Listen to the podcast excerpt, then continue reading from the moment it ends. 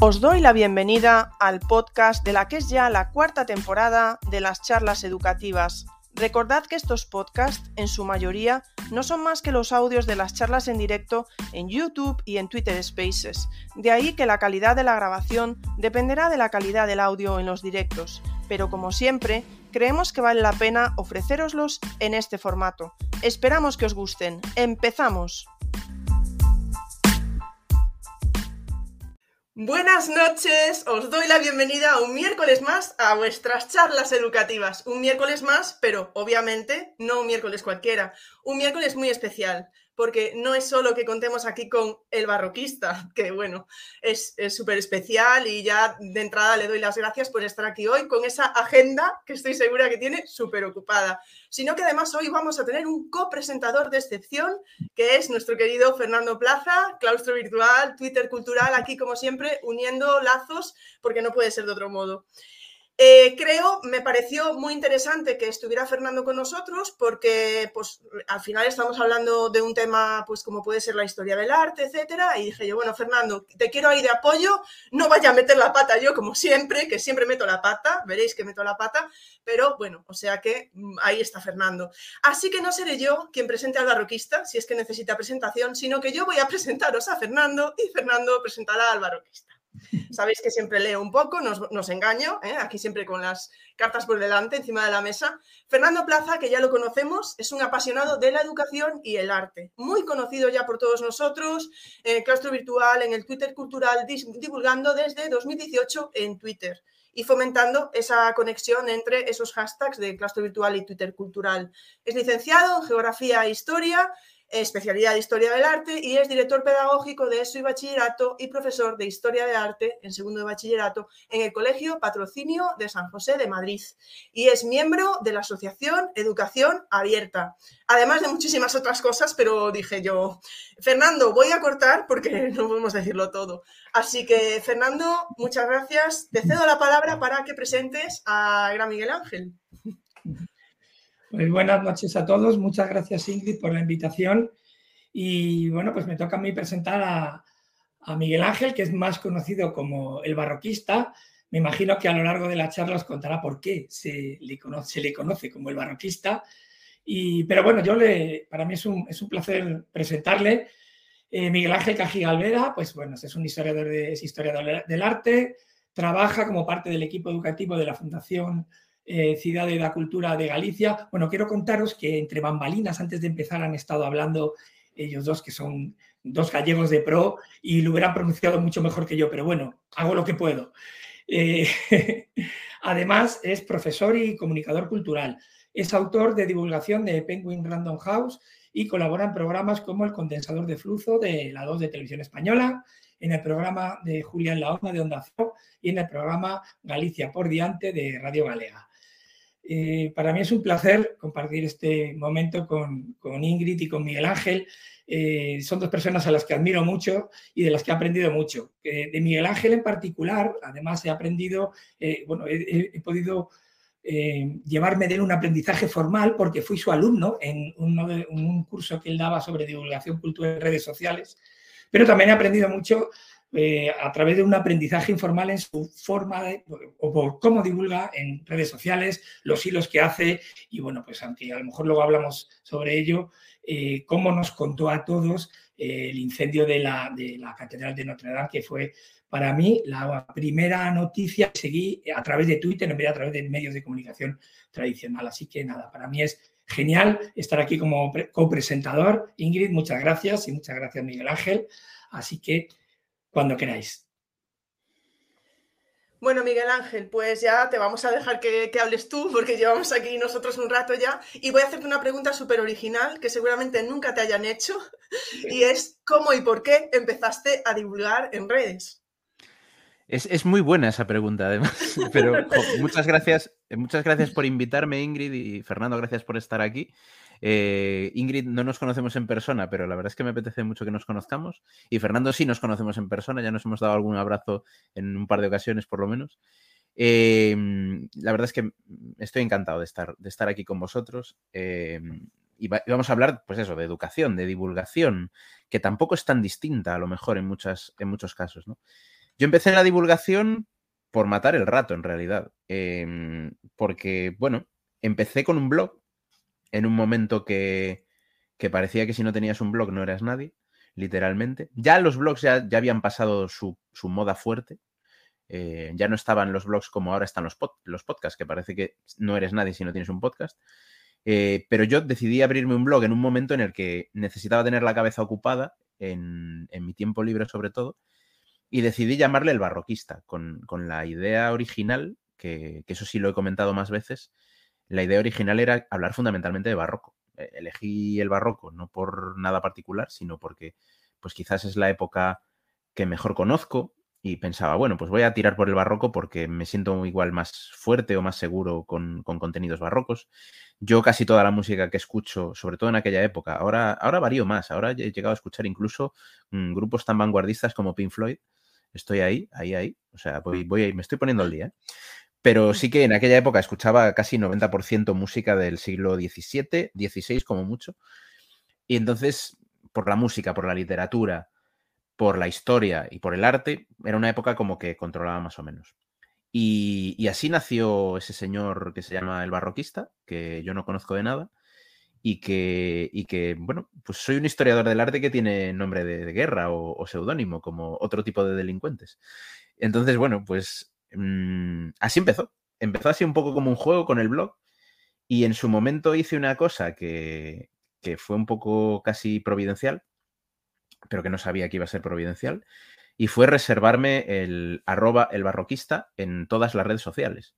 Es decir, ya que tenía el blog, pues para decir, pues, ¿cómo va a llegar la gente a leer las cosas que publico en el blog?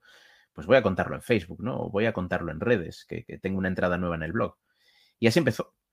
Lo que pasa es que poco a poco eh, las redes acabaron desplazando por completo al blog, que sigue ahí, elbarroquista.com, lo uso un poco como nada, como repositorio. No lo actualizo desde hace un año por lo menos.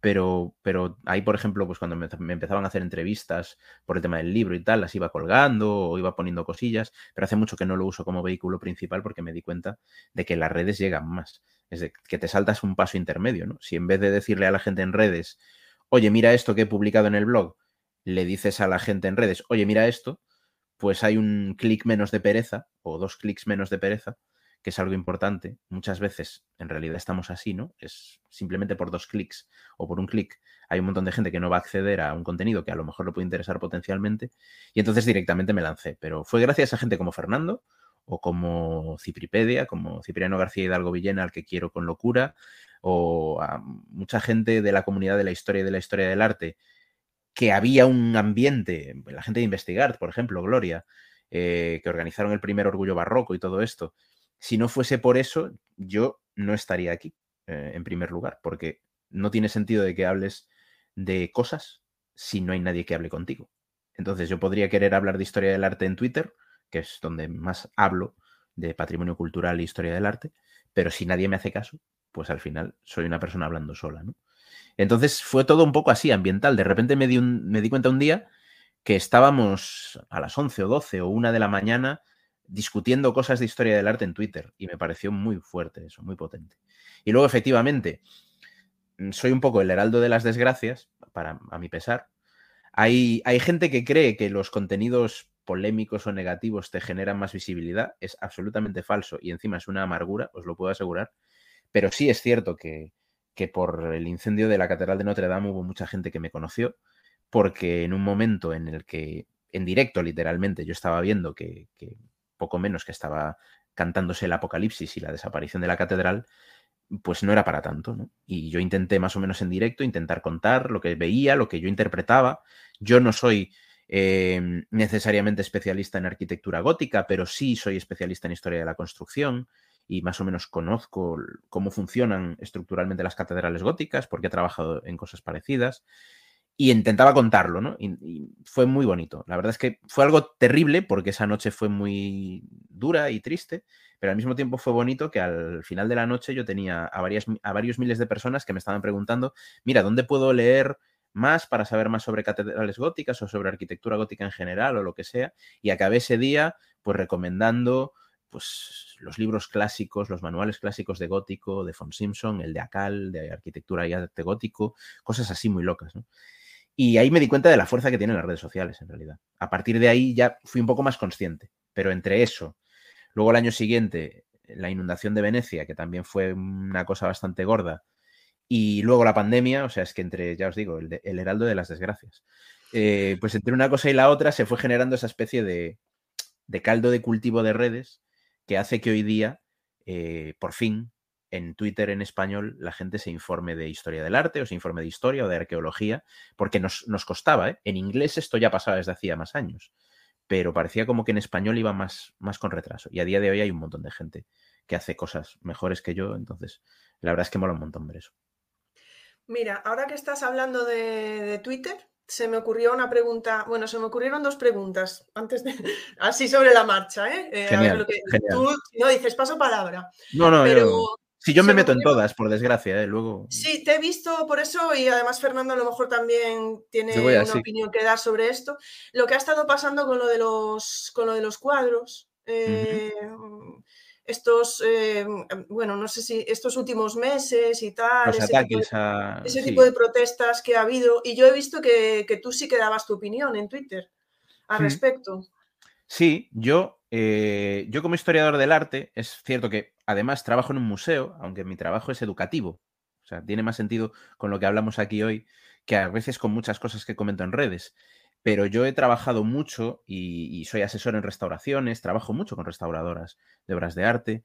Eh, yo personalmente, mm, lo, que más me alarmó de esta, de esta campaña de protestas barra vandalismo, es un mix así un poco novedoso, tampoco tan novedoso, ¿eh? novedoso en redes, pero esto es más viejo que, comer con las manos en realidad. Em, lo que más me preocupaba era que veía una cierta despreocupación por la fragilidad de las obras de arte. Eh, vemos los cuadros ahí colgados en la pared y nos da la sensación de que no les pasa nada porque les mm, demos un golpe siquiera o que nos agarremos del marco. Y en realidad sí pasa, es peligroso.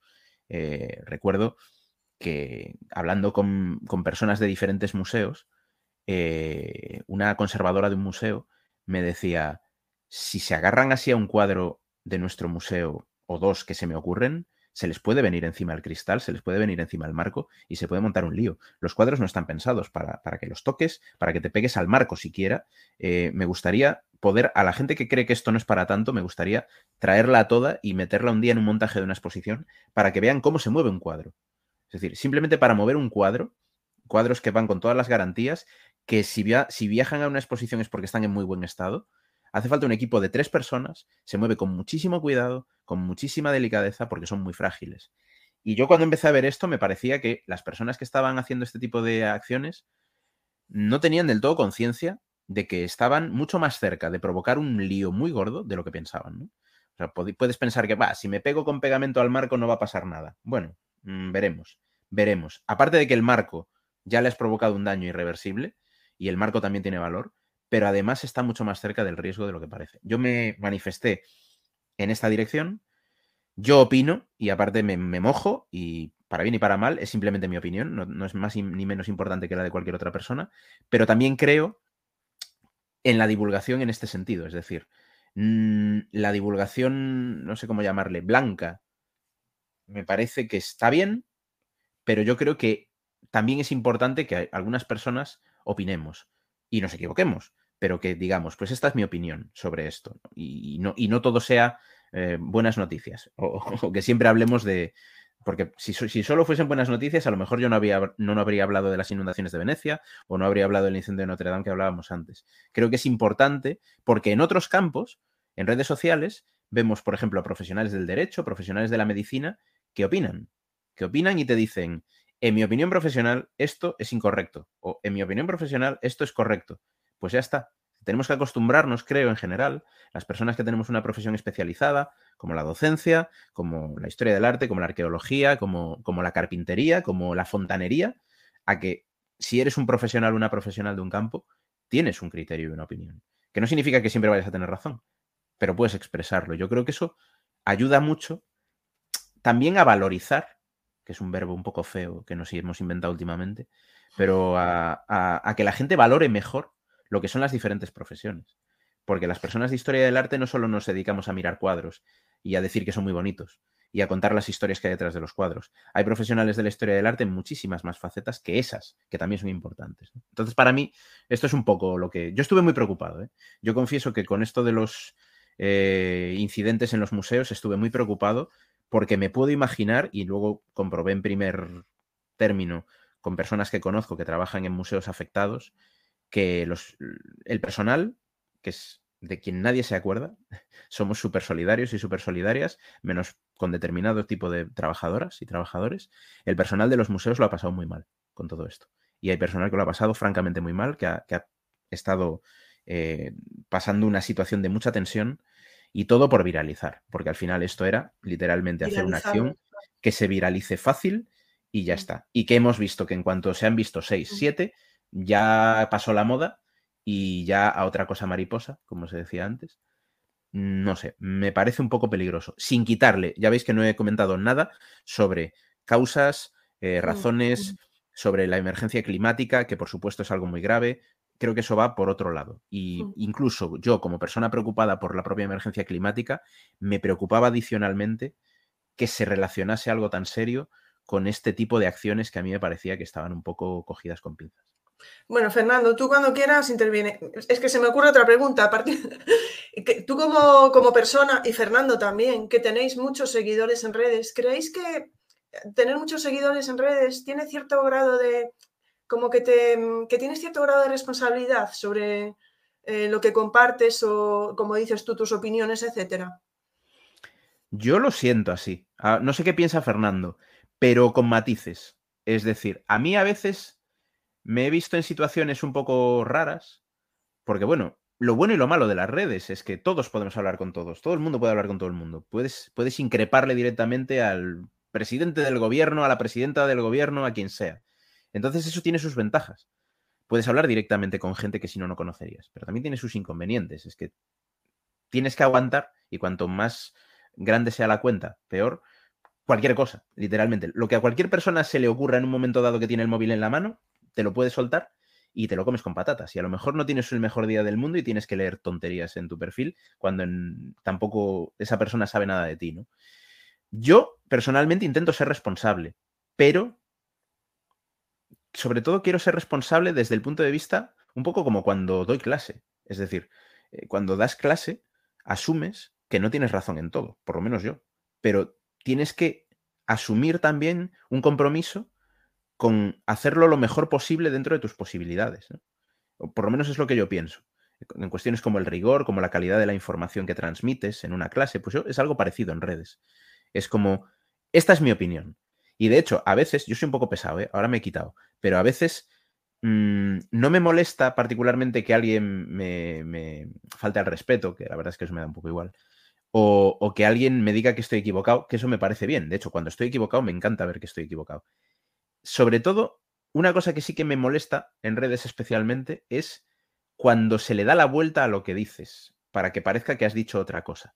Entonces ahí sí reconozco que he sido muy pesado de. Yo, es que yo no es eso lo que estaba diciendo exactamente. O sea, estaba diciendo esta otra cosa. Si diciendo esto no estás de acuerdo conmigo, fantástico, no tengo ningún problema. Pero no, no me gusta que falseen lo que yo he dicho, ¿no? Eso es algo muy peligroso. Al final la emisión de la información es como es. Y a día de hoy estamos en una situación en la que alguien podría, voy a poner un ejemplo muy exagerado, pero alguien podría poner una foto de Messi levantando la Copa del Mundo de Fútbol y poner un titular que diga Brasil campeón del mundo y habrá gente que se crea que Brasil ha ganado la Copa del Mundo, porque lee y no ve la foto siquiera.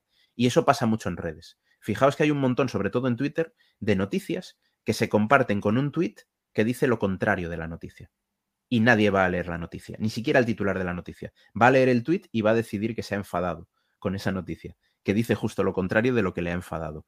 Esos temas de desinformación sí son algo que me interesa desde el punto de vista hasta científico y que, bueno, como parte de mi experiencia, no sé Fernando cómo lo vive, sí que veo que es algo delicado. Pues mm, poco volviendo al tema de, que sí me gustaría retomar el tema de las de, de estas personas que han entrado en los museos y han atacado cuadros, poco por apuntar, totalmente de acuerdo lo que, con lo que dice Miguel Ángel. Y eh, yo no soy un, el perfil que yo utilicé desde que empecé en Twitter hace cuatro años no es especialmente polemista, pero sí que me pronuncié al respecto porque me parece absolutamente desacertado y que no es el foro donde reivindicar ese tipo de asuntos que, por, como dice Miguel Ángel también, por supuesto, que son perfectamente loables, ¿no? Pero no solamente en redes sociales, eh, yo también lo saqué en las clases en las clases en las que yo doy, hablé con los chicos, yo doy segundo de bachillerato, pero durante esa semana precisamente estaba haciendo un proyecto con quinto de primaria, que aunque parece que son pequeñitos, saqué el tema, les hablé, les di mi opinión con respecto a lo que estaba sucediendo y me, entusiasmó con cómo ellos respondían, cómo abrían los ojos. Y sí que es verdad que, que cuando les habla desde el punto de vista técnico de lo que cuesta hacer esa obra, de lo que se puede destruir, de cómo lo podemos perder, les hablaba también de la Yoconda, ¿no? de, que tenemos que verla a través de un cristal, porque, eh, bueno, entonces, eso sí que eh, reaccionaron yo. Y con respecto a la entonces, eh, yo en el aula sí que saco temas de actualidad, muchísimos temas de actualidad. Creo que además es una de las cosas que más les gusta. Lo intento vincular todo al arte, pero incluso si no es de arte también lo, lo hablamos.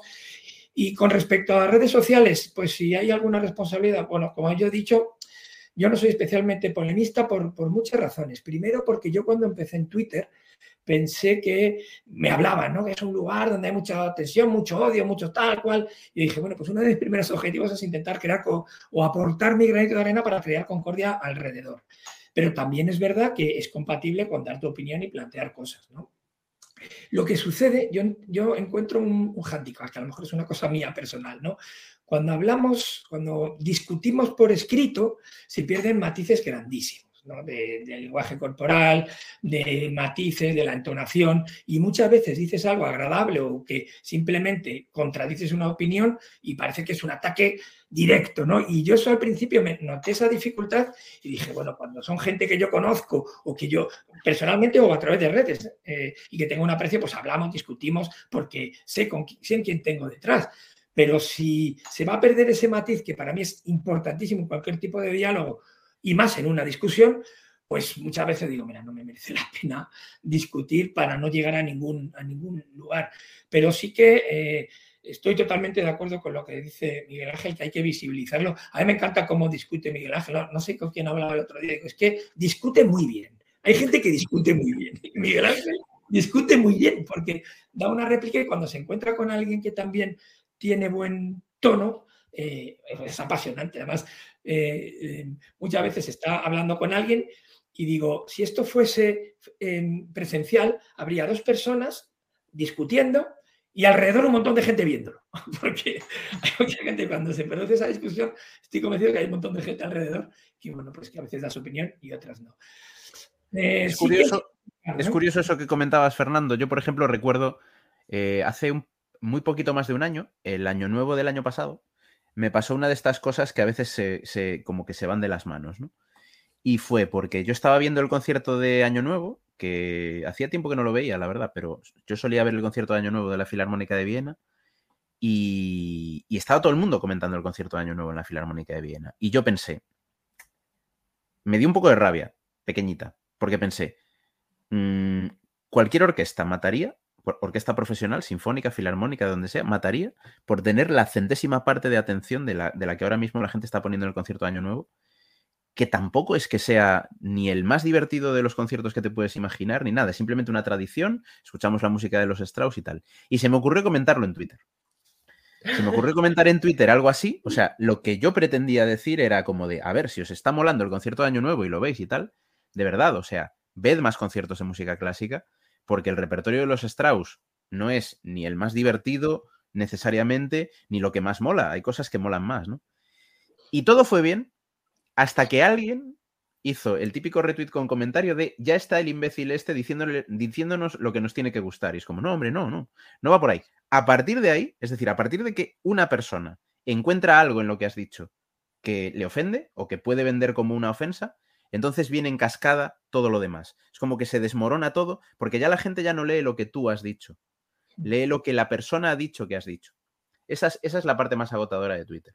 Y fue además, aparte, como ya me conozco el percal, recuerdo que fueron cuatro tweets o cinco tweets y en casi todos decía, a ver, que no os estoy yo diciendo que, os tenga que gustar una cosa o la otra, pero daba igual, da igual, da igual las aclaraciones que hagas, ¿no? Cuando, cuando se da esa, esa circunstancia es muy complicada. Yo, no obstante, Mm, creo que ese tipo de interacciones, cuando quitas toda esa parte de ruido, que al final lo hay en cualquier sitio, ¿no? Yo muchas veces comparo esos tweets como si, como si entrásemos en una cafetería de repente, nos pusiésemos en medio de la cafetería a gritar, el café que hacéis en esta cafetería es horrible, y nos fuésemos, ¿no? Si lo viésemos hacer esto en una cafetería, pensaríamos que esa persona está un poco desustanciada. Pero en Twitter hay miles de personas haciendo eso todo el tiempo. Y es como, a ver, mm, mm, se puede ordenar de una manera un poco más eh, clara e intercambiar opiniones y decirle a una persona, no estoy de acuerdo contigo. Genial, estupendo, ¿no? Yo creo, de hecho, lo que decía un poco Fernando, que en el debate está una de las grandes riquezas de Twitter. A pesar de todo esto, está en esa idea de, de que puedes acabar entendiéndote con una persona que piensa completamente distinto a ti. Y eso es lo más guay de Twitter, para mí, ¿no? Yo he cambiado de opinión sobre muchísimas cuestiones gracias a Twitter, porque he aprendido más, he conocido a personas que saben más que yo sobre determinados temas, y para mí eso es mucho más enriquecedor. Es que realmente yo cuando, cuando ves debates así, además, como dices tú, no solo aprendes tú, ¿eh? la gente que lo lee es muy enriquecedor para ti ver a dos personas como si fuera un partido de tenis, ¿no? Digamos, pum, pum, pum, pum. Y tú lo estás leyendo y también estás aprendiendo.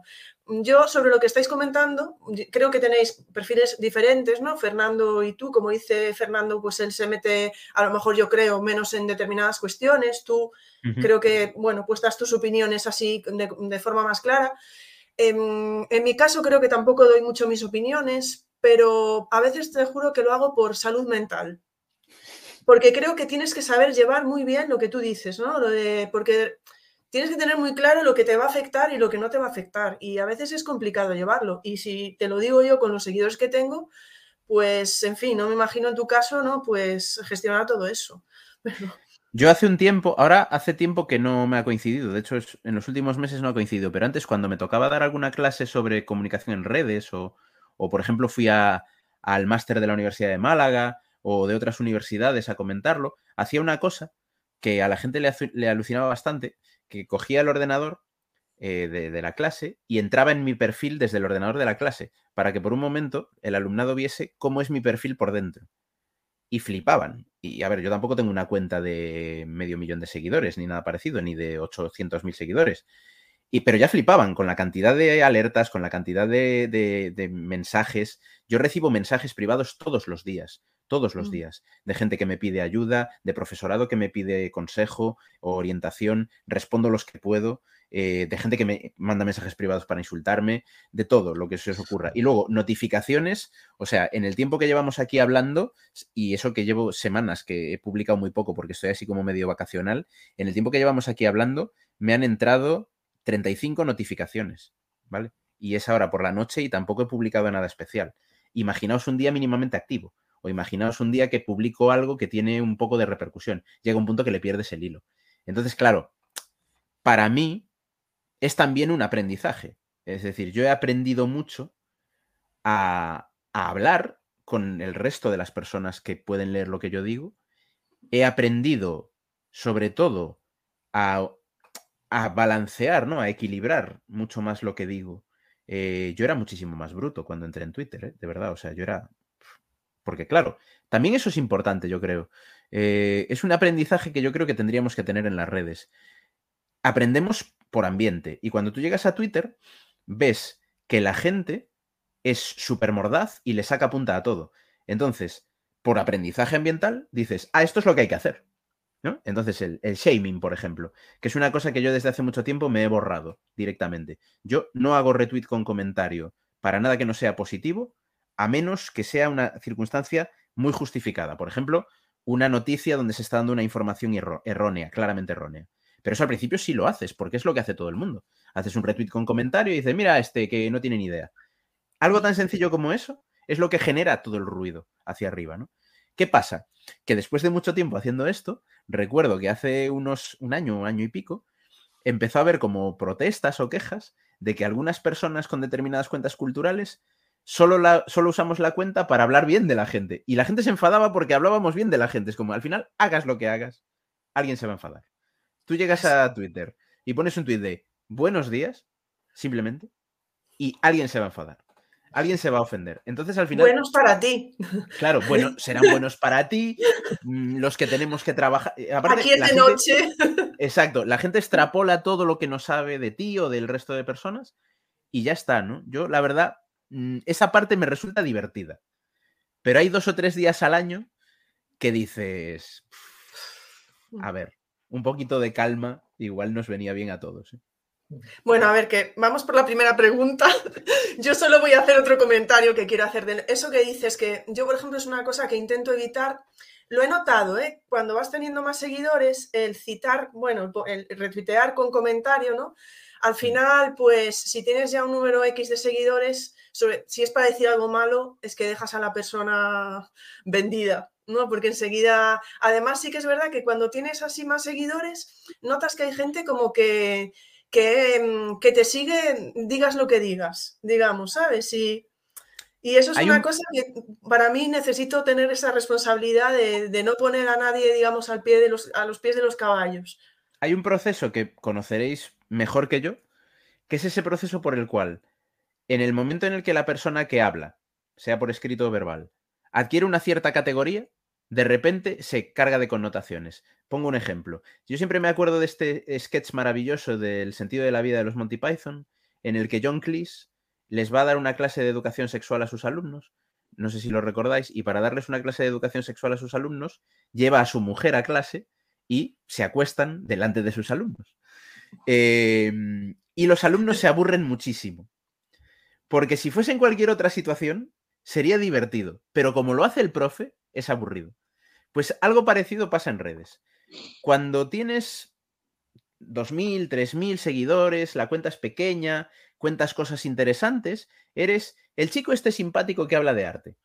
Cuando tienes un cero más, 20.000, 30.000 seguidores, haces exactamente lo mismo, pero ya eres el tipo este que se cree muy listo.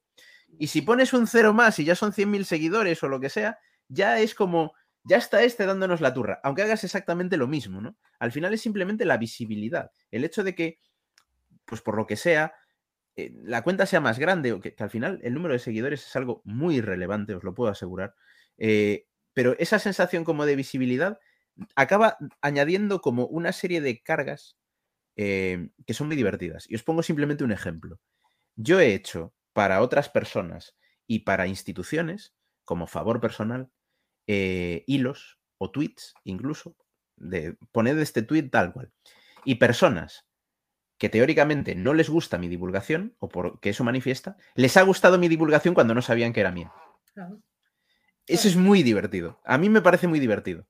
Y creo que al final pasa en todas las capas, ¿no? Es decir, pasa también cuando tú llegas a dar clase. Llegas a dar clase y una de las cosas que para mí fue más chocante al principio cuando empecé a dar clases era ese punto de, ahora soy el profesor. Ahora lo que digo ya no mola tanto como cuando lo decía hace dos semanas cuando era un alumno más, ¿no? Y, hay como ese cambio de roles que también hay que saber gestionar, claro.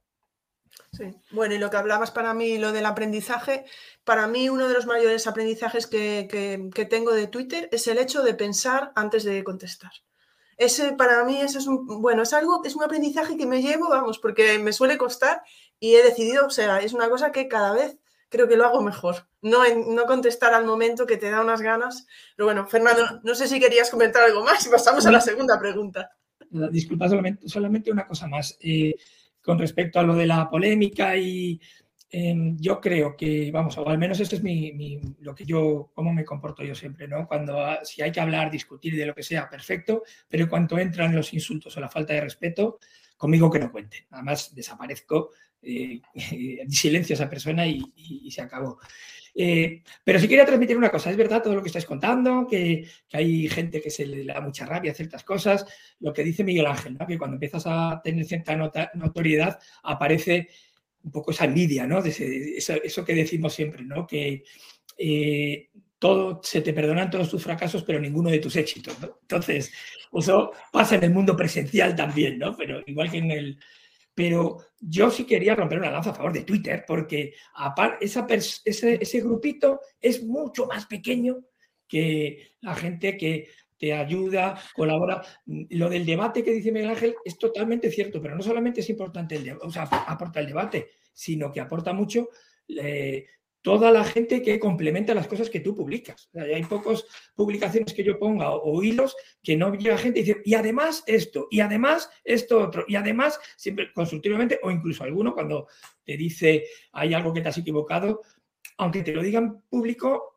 a mí no, no, me molesta, pero cuando te lo dicen en privado, lleva un aporte, un valor añadido de, bueno, respeto tu, tu trabajo y te lo cuento aquí para que lo, para que lo modifiques. Quiero decir con esto que hay muchísima más gente eh, que aporta que la que destruye. Y, con eso, y, es, es, como en la vida presencial también, elige a quién miras, elige a quién miras y dónde miras. ¿no? Entonces, en ese sentido, pues, pues bueno, a mí, yo lo he dicho muchas veces, a mí me, lo que me ha aportado Twitter en estos cuatro años es increíble de conocimiento. Soy mucho mejor profesor, soy mucho mejor eh, director, soy mucho mejor comunicador eh, en todo, ¿no? Y, bueno, pues eh, a los alumnos cuando les hablo de Twitter, lo que pasa es que mis alumnos que son de segundo bachillerato les hablo de Twitter y es como si les hablara de Messenger. Es muy marciano ya para, para la gente de segundo bachiller. Y, pero cuando se lo muestro, eh, se quedan bastante eh, alucinados. Y yo creo que también los docentes, y como aquí hay muchos docentes, tenemos una responsabilidad con, el alumnado. Las redes sociales han llegado para quedarse durante el tiempo que se tengan que quedar con los alumnos, porque todo esto pasará, ¿no? Pero transmitirles la idea de que además de, lo que todo, de todo lo que hacen ellos con las redes, también se puede aprender, es maravilloso. Cuando yo les digo a los chicos que eh, el Museo del Prado tiene TikTok, se les ríen como si hubiera hecho un chiste. que es, una broma y cuando se lo pongo pues se quedan alucinados de las cosas tan, tan fantásticas que se pueden hacer con esas redes sociales que ellos utilizan para otras cosas. No se trata de decirles no lo utilicéis para esto, no, no es excluyente, sino que además de esto se pueden hacer ese otro tipo de cosas, porque si no se quedan con una eh, versión muy parcial de lo que son las redes sociales. Y bueno, yo, no, yo tengo 49 años y me apasionan lo que, lo que aprendo en las redes sociales y ver redes sociales. Bueno, tenemos la verdad comentarios muy interesantes. Eh, claro, no vamos a pasar a, comentar los comentarios porque si no, pero Ana decía, pena por las desgracias, pero sacamos algo bueno, te conocimos y aprendemos, nos acercas a un mundo precioso. Carolina también decía, la falta de comprensión lectora no favorece la comunicación muchas veces y miramos todo en diagonal o leemos lo que queremos leer, etcétera, ¿no?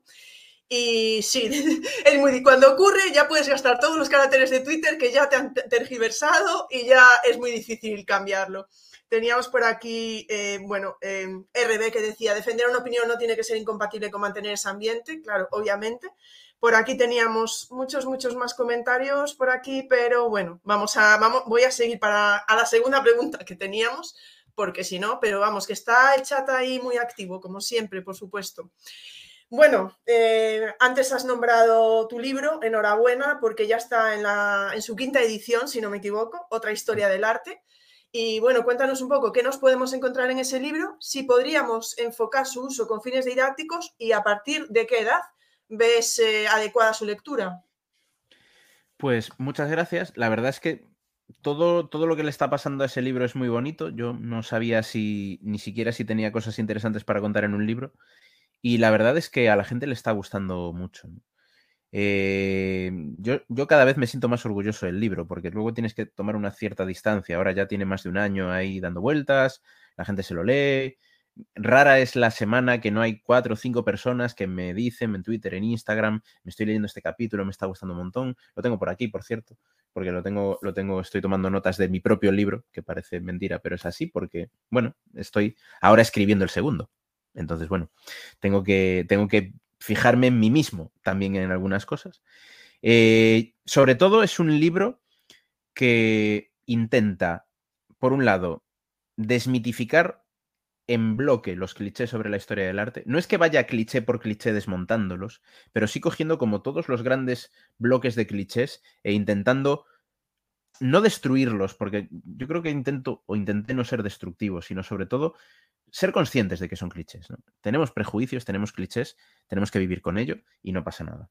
Entonces, si, si vemos el mundo del arte y de la historia del arte como un mundo mucho más real, más normal, más de nivel tierra, más de terrícolas, de lo que normalmente estamos acostumbrados, que en los documentales parece que todos los pintores eran genios maravillosos, caídos de un asteroide o algo parecido, pues yo creo que se gana mucho, porque al final le mandas un mensaje, por ejemplo, educativamente, creo que importante. ¿no? Eh, creo que esa idea que tradicionalmente se ha usado durante demasiado tiempo de que Cervantes, Shakespeare, Velázquez, Goya, eh, Virginia Woolf, eh, Frida Kahlo mm, son como monstruos, monstruas de la historia y que no, te no les vas a llegar ni a la suela del zapato porque eran descomunales, yo creo que es un poco nocivo desde el punto de vista educativo. A lo mejor tenemos que explicarle a la gente que toda esa gente eran personas normales. que eran personas normales, que Mary Shelley era una mujer normal y revolucionó la historia de la literatura siendo una mujer normal. Increíblemente brillante, pues sí, muy brillante, pero normal.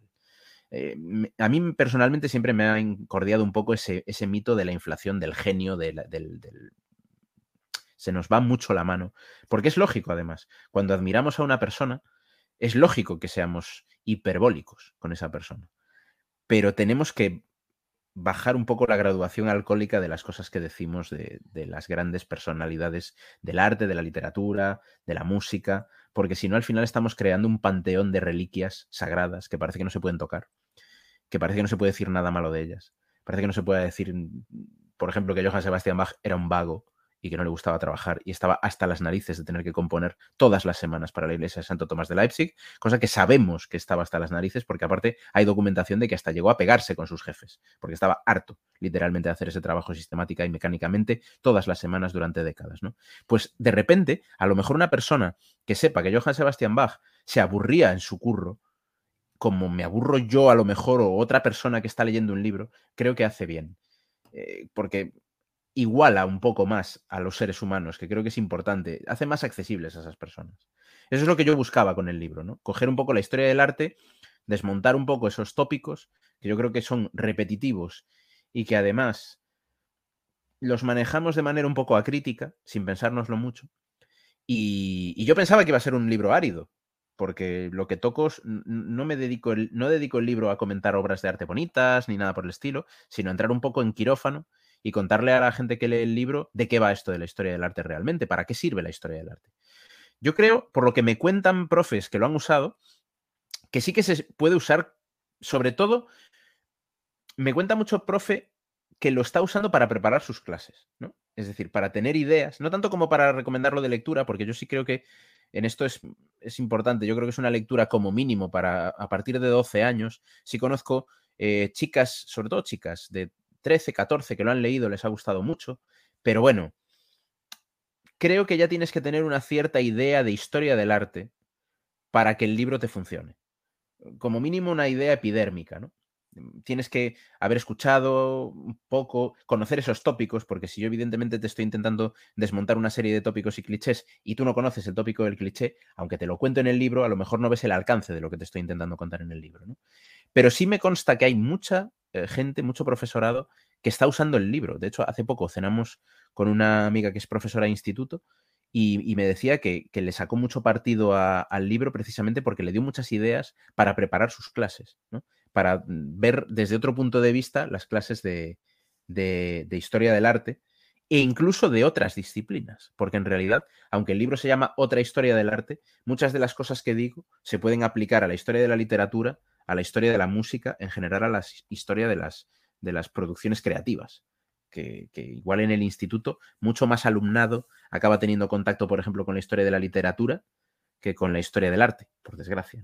Pero, pero yo creo que esa sería un poco la, la aportación así como más educativa del libro. Pues muchas gracias, Fernando. No sé si me querías decir algo más o no. No se te oye, ¿eh? No se te oye. No se te oye, Fernando. Ah, que yo también lo tengo aquí, el libro de Miguel Ángel, que también lo, también lo utilizo en clase, y es verdad. Eh, eh, hablabas antes de, Cipri, eh, Miguel Ángel, y él me, recuerdo que una vez dijo que, un alumno de segundo de la ESO, que son 12 años, pues que sí que le, le dijo que había leído el libro y que le gusta. Yo creo que, que, es verdad que con, a partir de 12 años sería una buena idea, pero ese conocimiento que, que, comentas de historia del arte para poder disfrutarlo, estoy totalmente de acuerdo. Pero también es verdad, porque yo me lo he encontrado, chavales que tienen 10 años, 8 años, 9 años, que por lo que sea el ambiente cultural de su casa, eh, la inquietud que tenga él, pues les gusta un montón de cosas y podrían acercarse, al menos en algunos capítulos, en algunos temas, podría serles interesante de algunos capítulos. Em, últimamente estoy haciendo bastantes eh, colaboraciones con quinto de primaria, con sexto de primaria, porque yo estaba ya mucho tiempo, llevo mucho tiempo en segundo de bachillerato y es sorprendente eh, las inquietudes que tienen estos chicos con estas edades. ¿eh? A mí se me había olvidado, porque yo empecé dando clase primero y segundo de la ESO, estos chicos que son los, los, los, yo los llamo los ISIS, porque les cuentas algo y siempre te dicen, y si en vez de esto hubiera sido lo otro, pues bueno. maravillosos, son maravillosos. Y, y, es verdad, yo soy un apasionado de la, de la juventud y creo en ellos ciegamente siempre, ¿no? Pero cuanto más eh, cursos más bajos estoy tratando con ellos, me quedo alucinado. Por lo tanto, 12 años me parece una buena edad, pero hay chicos, que, hay chicos y chicas que tienen unos intereses eh, brutales. Y bueno, a mí el libro me ha encantado. Además, cuando salió yo me lo compré y me lo leí y es maravilloso para, para dar las clases y para aprender. Eso que decías, Fernando, me, me, recuerda una anécdota bastante recurrente. Claro, yo, yo en, el, en mi trabajo normal eh, trabajo con, con, grupos educativos constantemente, de todos los niveles además. Y recuerdo que cuando viene alguien de nuevas, ¿no? Por ejemplo, eh, tuvimos una incorporación en el equipo más o menos reciente. Hay una frase que yo siempre recuerdo, y aparte cuando, cuando en, en el máster de educación en museos tengo mucho alumnado que es docente, siempre les digo una cosa que todo el mundo me mira con cara rara y me he visto reflejado en lo que ha dicho Fernando. Les digo, el alumnado de quinto y sexto de primaria es, con diferencia, el alumnado de la etapa escolar al que le puedes contar cosas más difíciles. Porque tienen ese aporte extra de curiosidad que hace que, si lo haces correctamente, utilizas el lenguaje o los conceptos que pueden ser accesibles, les puedas contar literalmente cualquier cosa, por difícil que sea, y va a funcionar. Y luego hay una fase ahí, como en la secundaria, en la que se emborrona un poco eso y luego lo van recuperando hacia el final de la secundaria cierta curiosidad, ¿no? Pero yo recuerdo que muchas veces al alumnado le he dicho eso, eh, porque es muy típico, por ejemplo, en los trabajos de máster, de, bueno, vamos a hacer, a proponer actividades por niveles. Y el fallo típico es creer que cada nivel más es más compleja la actividad. Y yo les digo, no, no, no, no. En quinto y sexto de primaria podéis proponer cosas realmente complejas porque el alumnado de quinto y sexto de primaria muchas veces responde mejor que el de primero y segundo de la ESO. Es alucinante. Y yo he tenido grandísimas experiencias con alumnado de quinto y sexto de primaria que reconozco que son mi absoluta debilidad cuando me toca trabajar con, ese, con esas, esos niveles. Es cuando los tienes delante, notas como de repente se le ponen los ojos redondos. Y es cuando ya han conectado completamente contigo, ¿no? Es una, son una maravilla. Pues ahora volveremos a, al tema educativo. Bueno, no nos vamos de él realmente, porque formas parte de un programa de televisión, de divulgación, que tiene un gran éxito y que mañana, mañana a las 10 de la noche, estrena la tercera temporada, El condensador de flujo. O sea que enhorabuena, ya tercera temporada. Gracias. ¿Nos puedes contar cómo has vivido esa experiencia? ¿O cómo la sigues viviendo? Vamos. A ver, el, el condensador es una cosa muy bonita que, que, nos está pasando a un equipo que es muy privilegiado de personas que, que tuvimos la suerte de, de, estar ahí y de, que, y de que en su momento los chicos de Ad Absurdum, que son maravillosos, eh, pues contasen con nosotros y Aitor Gutiérrez, nuestro director. Y la verdad es que llegar a la tercera temporada me parece, me parece maravilloso. Ya, ya es distinto, ¿no? La primera temporada del Condensador fue muy dura porque la grabamos en plena pandemia. Eh, fue complicadísimo desde el punto de vista humano, personal. Eh, yo, por ejemplo, lo contamos muchas veces, pero eh, había compañeros de, del flujo y compañeras del flujo que estábamos en el mismo programa y no nos veíamos, porque no podíamos en esa primera temporada. Literalmente eh, nos sacaban grabábamos nuestra sección y nos llevaban por un lado para no cruzarnos con la persona que grababa la sección después y no podíamos cruzarnos ni interactuar entre nosotros por COVID, por riesgo COVID. Aparte de las pruebas y todo esto, eh, teníamos esta situación. ¿no? Ya a partir del segundo año fue distinto, ya pudimos tener otro contacto todavía muy prudente y todavía con muchas pruebas. Y este tercer año ha sido poder hacer el programa ya con una cierta normalidad. Eh, también con precauciones, pero muchas menos, evidentemente, porque la situación es diferente. Y para mí es, es, uno de los retos más grandes a los que me he enfrentado. Y desde el punto de vista de la divulgación, para mí es un aprendizaje espectacular. Porque en Twitter o en mis redes, yo soy el barroquista. Entonces puedo hablar de lo que a mí me apetece. Y acertar más o menos con el tema es una responsabilidad exclusivamente mía. Pero en un programa de televisión, contra lo que mucha gente puede llegar a pensar, no hablas de lo que tú quieres hablar, hablas de lo que te piden que hables. Como sucede, por ejemplo, o debería suceder también en los congresos. Muchas veces en los congresos, cuando te encargan una ponencia, te encargan una ponencia, te dicen, mm, te invito a mi congreso a que hables de esto y tienes que prepararte la ponencia. Y, a veces ni siquiera es tu tema y te lo tienes que preparar. Pues en, un programa de la tele pasa algo muy parecido. Entonces, en el condensador de flujo hay una dirección general de, de temas que lleva ad absurdum y luego esos temas nos los van proponiendo pero no los elegimos nosotros. Entonces, claro, es, es verdad que ad absurdum procuran, y lo hacen muchas veces muy bien, compensar mucho de lo que te toca hablar, pero al final la responsabilidad es más grande todavía que en redes, porque eh, con los ritmos de la tele, con cómo se tienen que hacer las cosas, yo a lo mejor tengo literalmente una semana de mi tiempo libre, porque en esa semana yo tengo que trabajar 40 horas, entonces le restamos las 40 horas de trabajo y el tiempo que me deja libre el trabajo, en una semana me tengo que poner al día de un tema en el que tengo que grabar una sección del programa. Y, tengo que preparar un guion y el guion tiene que ser revisado, luego es revisado por personas que me van a decir lo que está bien y lo que está mal. O sea, es un trabajo en equipo maravilloso y es muy exigente en realidad. Y luego ir allí, grabarlo y que funcione y tal. O sea, la verdad es que es muy divertido. Y es otra cosa, que todo lo que le está pasando, la verdad es que es muy bonito. Eh, nos, dicen de todo bueno del programa. Y, la anécdota quizás así más divertida es que, bueno, en el programa creo que se nota bastante que hay muy buen rollo entre las personas que estamos ahí en el programa, que nos queremos mucho. Yo no exagero si digo que algunas de las personas a las que más cariño tengo son compañeras del flujo y compañeros del flujo, eh, y que no nos conocíamos o no habíamos trabajado juntos hasta el programa. Hasta tal punto que el año pasado nos fuimos de vacaciones juntos. te lo iba a decir porque se vio en Twitter que, estuvisteis de vacaciones. O sea, estamos así de locos. Eh, Néstor Márquez, que, aparte de compañero y amigo, es una persona a la que admiro increíblemente, eh, de Antigua Roma al día, eh, nos propuso hacer un viaje con él a, la zona vesuviana, a Nápoles, Pompeya, Estavia, y fuimos, no, no pudimos ir todas las personas, pero fuimos una buena representación.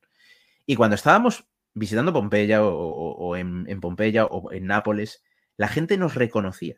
O sea, es alucinante. O sea, vamos a ver, no es un programa de deportes, no es un programa de cine ni del corazón, no hemos salido en una serie de Netflix, no es élite, no es, no sé, la casa de papel.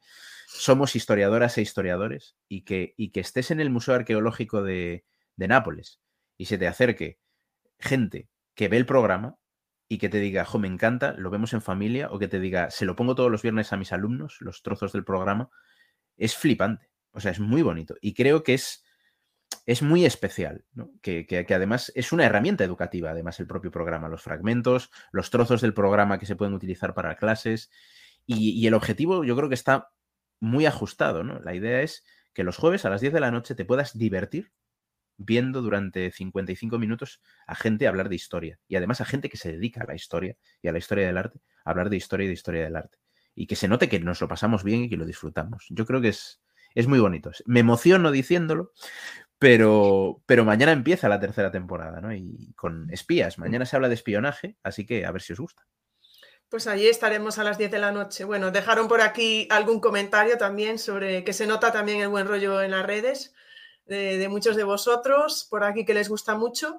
Preguntaba también RB sobre el libro. ¿No podría salir de esta charla la idea de adaptar el libro a un alumnado más joven? Me gustaría, pero es un proyecto a medio plazo, porque ahora mismo me, resulta imposible abarcar. Eh, me gustaría algo para alumnado más joven. No necesariamente una adaptación del libro, y de hecho ya he hablado con, una buena amiga que además es experta en pedagogía, pero tendría que profundizar más e intentar hacer algo para, otro perfil, porque creo que es súper importante. Pensando un poco ya, bueno, que ya lo llevamos haciendo todo el rato, ¿eh? en los docentes que, que suelen venir a estas charlas, ¿consideras que la historia del arte, es que claro, es una pregunta ahí un poco, está bien tratada en nuestro sistema educativo? Esta es la pregunta en la que he hecho espumarajos verdes por la boca. Em, a ver, sí y no. Voy a, voy a dar, a ver si consigo dar mi verdadera opinión, porque es difícil a veces. Hay opiniones que yo no, personalmente no soy una persona que esté enfadada con cómo se tratan las humanidades en la educación, por varias razones. La primera es porque como tengo trato constante y diario con, con profesorado de todos los niveles, por mi trabajo en el museo, veo lo que se le ocurre al profesorado, que es alucinante. Evidentemente, como en todas las profesiones, hay de todo. Y no todo profesor y profesora automáticamente es una divinidad, mm, la, persona más maravillosa del mundo por dedicarse a la docencia. Pero lo que veo es un porcentaje de personas muy implicadas enorme, que se le ocurran mucho, que hacen cosas muy chulas. Entonces, desde ese punto de vista, creo que se trata muy bien. ¿Cuál es la parte mala?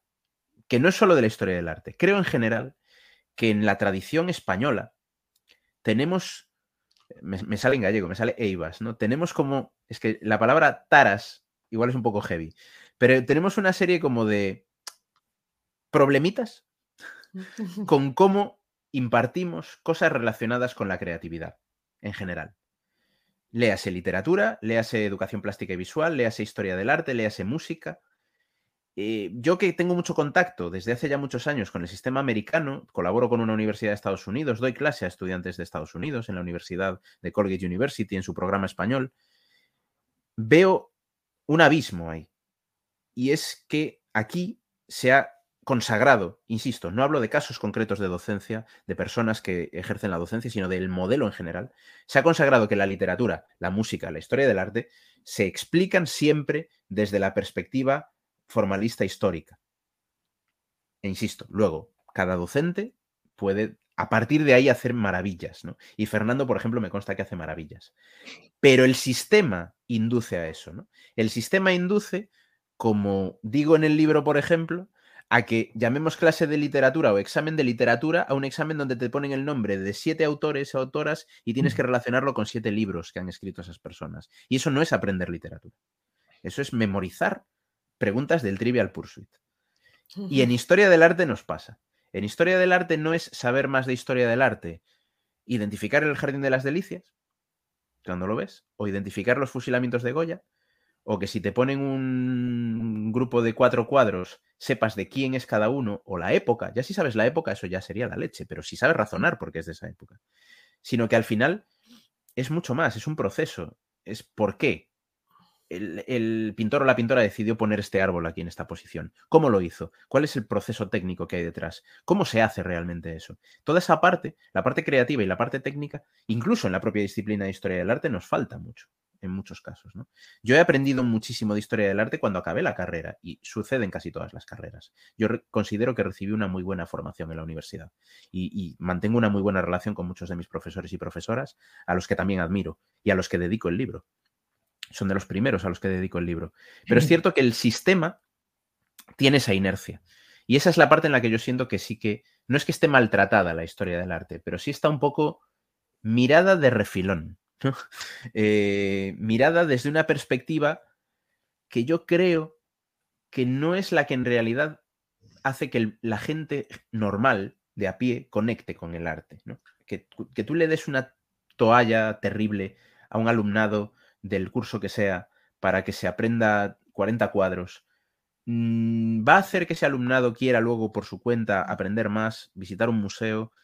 Tengo muchas dudas. Y a mí me pasa mucho con el profesorado con el que trabajo, con el alumnado con el que trabajo, que cuando llegan, vienen a un museo, les intentas contar las cosas de una manera mucho más cercana, muchas veces te dicen, hostia, no pensaba que esto fuera tan interesante. Y es guay, ¿no? Yo os cuento una experiencia que para mí fue brutal cuando, cuando por primera vez em, estuve colaborando con Ter, con la youtuber, y con, con, Jaime Altozano, que forma parte también de su, de su equipo, ¿no? Bueno, son equipo mutuamente. Em, recuerdo que en una charla así informal, en un descanso, les estaba contando un proceso de montaje de una exposición, de mi exposición, una exposición que yo comisaría. Y eh, les explicaba el proceso.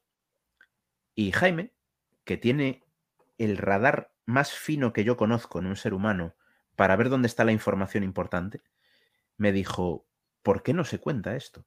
¿Por qué no se explican más estos procesos? Porque es fascinante, es increíble. Es muy interesante eso que estás diciendo. Sin embargo, yo cuando abro un libro de historia del arte o veo un programa de historia del arte o me, veo una clase de historia del arte, no cuentan esto. Lo que me hacen es darme un repaso de 10 cuadros de fulanito, 10 cuadros de menganito, casi siempre señores, pocas mujeres, ahora empieza a haber más mujeres, y todos esos problemas se van arrastrando. Y al final si acabas viendo la historia del arte como una sucesión de cuadros y señores y señoras, pues es que es insoportable. Yo, yo lo reconozco, así es insoportable. O sea, es, es muy difícil que eso llegue a conectar con alguien, creo yo, ¿no? Yo tenía una amiga que, es, que estudió ingeniería en telecomunicaciones y siempre me acuerdo que cuando le dije que yo iba a estudiar historia del arte, me dijo, qué peñazo. Y era una alumna brillante. Estoy hablando de una alumna que sacó un expediente galáctico. Y su perspectiva sobre estudiar historia del arte era qué peñazo. Algo va mal si, si hay mucha gente que cree que la historia o la historia del arte son eso. Yo diría eso. Alguien ha dicho en el chat, desenfocada mejor que maltratada. Yo creo que es eso, es eso. Es justo desenfocada más que maltratada. Sigo adelante. Vale, yo, Fernando, tú cuando quieras decir algo. Yo en este terreno sí que me gustaría comentar una cosa. Primero, eh, antes de entrar en aspectos más profundos, hablar desde el punto de vista formal y desde el punto de vista curricular. La asignatura Historia del Arte solamente se imparte en segundo de bachillerato, oficialmente, segundo de bachillerato, en, en Ciencias Sociales y Humanidades, y existe la posibilidad de que sea optativa. Es decir, en los colegios tenemos la posibilidad de colocarla como hacemos nosotros, ¿no? En el patrocinio de San José la ponemos como obligatoria para ciencias eh, sociales y humanidades, pero no, pero se puede poner como optativa. Por lo tanto, si desde el punto de vista curricular y todas las leyes que, ha habido últimamente siguen manteniendo la, misma política, la asignatura como tal solo se da en segundo de bachillerato, que todos sabemos que es un curso que es a toda velocidad, eh, tenemos que explicar 225 obras de arte, comentar 225 obras de arte en un curso como segundo de bachillerato. Por cierto, de las 225 obras de arte, ninguna de una mujer. Cero de una mujer. Qué casualidad. Sí, y eh, pues si tenemos que hacer eso solo en segundo de bachillerato, pues es muy complicado. Eh, es decir, que desde el punto de vista legal, digamos, de, ley, eh, está muy maltratada. Sí es cierto que desde infantil, primaria y secundaria, en el ámbito de las asignaturas de geografía e historia y, en asignaturas de plástica, pues eh, hay contenido de, historia del arte. Por supuesto que sí. Eh, pero al final todos sabemos que depende de la pasión y del gusto que tenga el profesor que imparte esa, el docente que imparte esa, esa asignatura, se da más o se da menos historia del arte. Por lo tanto, yo creo que deberíamos empezar por darle ese respeto que, que hay que dar a la asignatura de historia del arte y empezar a impartirla formalmente desde, desde mucho antes. Eh, dicho esto, em, em, cuando, cuando hablo así me recuerdo cuando tengo al, alumnado delante. Hagamos lo que podamos con lo que tenemos. tenemos esto. Entonces, eh, Totalmente de acuerdo con lo que dice Miguel Ángel. Como vemos la historia del arte, como si fuera una sucesión de, cuadros, de movimientos y tal, al igual que cuando, como se imparte, cuando se imparte historia de esa manera, estamos perdidos. Eh, en historia del arte nada es por casualidad. Todo surge por algo y todo genera una consecuencia. Sobre todo la historia del arte que estudiamos en, segundo de bachillerato. Em, como ¿Elemento que puede atraer a los, al alumnado? Bueno, pues como siempre, la pasión del profesorado, pero la experiencia, la experiencia que yo tengo de, todos los años, tanto como alumno como como profesor, es que normalmente el alumnado te dice que ¿De qué eh, historia del, alumnado que ya no está contigo, ¿no? Dice, pues la asignatura de historia del arte ha sido la que más me ha gustado, ¿no? Con muchos profesores, ¿eh? incluso profesores que se dedican a otras asignaturas de, mi colegio y dicen, uy, cómo me gustó historia del arte. Conservo hasta el libro de historia del arte de COU, ¿no? Que es la, cuando estudiamos en COU.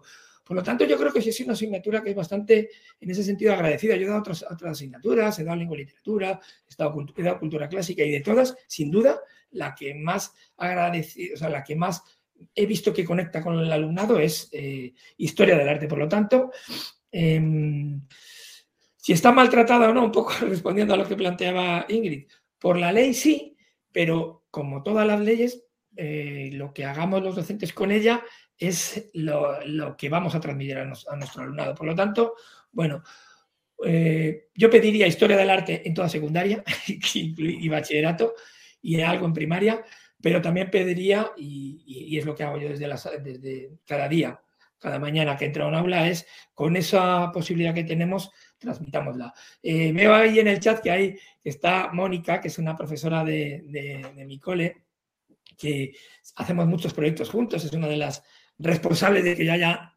aterrizado en quinto de primaria y en sexto de primaria, y ella, que es una apasionada del arte, junto con Eva Arcos, otra apasionada del, arte, pues me han invitado a sus clases y hemos dado, hemos hecho ahí eh, proyectos de historia del arte y, bueno, pues eh, es un ejemplo de que aunque la historia del arte no esté por norma, el profesor la convierte en norma. Por eso no digo que haya que desobedecer lo que dice la ley, ni, los, ni el currículo ni los contenidos, pero bueno, podemos transformarlos. Bueno, em, conectando con esto y otra pregunta, sí, otra pregunta que ahora la estoy leyendo y digo yo, hacer esta pregunta quizá no debería hacerse ya, ¿no? Porque es, ¿qué crees que puede aportar la historia del arte a los estudiantes? Tener que hacer esta pregunta a lo mejor ya no es bueno, ¿no? Estoy pensando yo. Claro. Yo creo que lo que debería poder aportar la historia del arte o una asignatura afín al alumnado, por un lado es capacidad de juicio crítico sobre las producciones estéticas en general. Yo soy incluso muy crítico con nuestra propia disciplina. Aún el otro día me preguntaba alguien, creo que en redes, eh, por qué los de historia del arte no estudiamos literatura y música también. Y yo decía, exactamente. no te puedo responder, pero exactamente. Es decir, hay una parte, no, no me voy a extender mucho, pero hay una parte funcionalista de la educación. Y cuando nos creemos y asumimos esa parte funcionalista, creo que en el fondo nos estamos traicionando. Eh, formar futuros ciudadanos y ciudadanas, adultos, adultas, que tienen que tener una vida plena, se esperaría, no solo tiene que implicar aprender cosas prácticas y funcionales. Y si intentamos jugar esa baza, al margen de que la historia del arte es mucho más útil de lo que la gente piensa, porque hay un montón de profesiones que se relacionan directamente con la creación. Pero además de eso, creo que nos olvidamos mucho de lo que aporta realmente a un ciudadano o una ciudadana tener esa capacidad crítica para analizar los productos artísticos. Y cuando tienes ese conocimiento, lo puedes aplicar a un montón de cosas. Lo puedes aplicar al cine que ves, lo puedes aplicar a la música, lo puedes aplicar a la literatura que lees, lo puedes aplicar a muchas cosas en realidad. Pero para eso es un poco, mm, como decía Fernando, tenemos como que desandar lo que antes comentábamos eh, en la conversación, ¿no? Esa forma de explicar la historia del arte no necesariamente te va a ayudar a eso. Tiene que ser otra manera, otra forma de explicar la historia del arte. Y, eso es importante.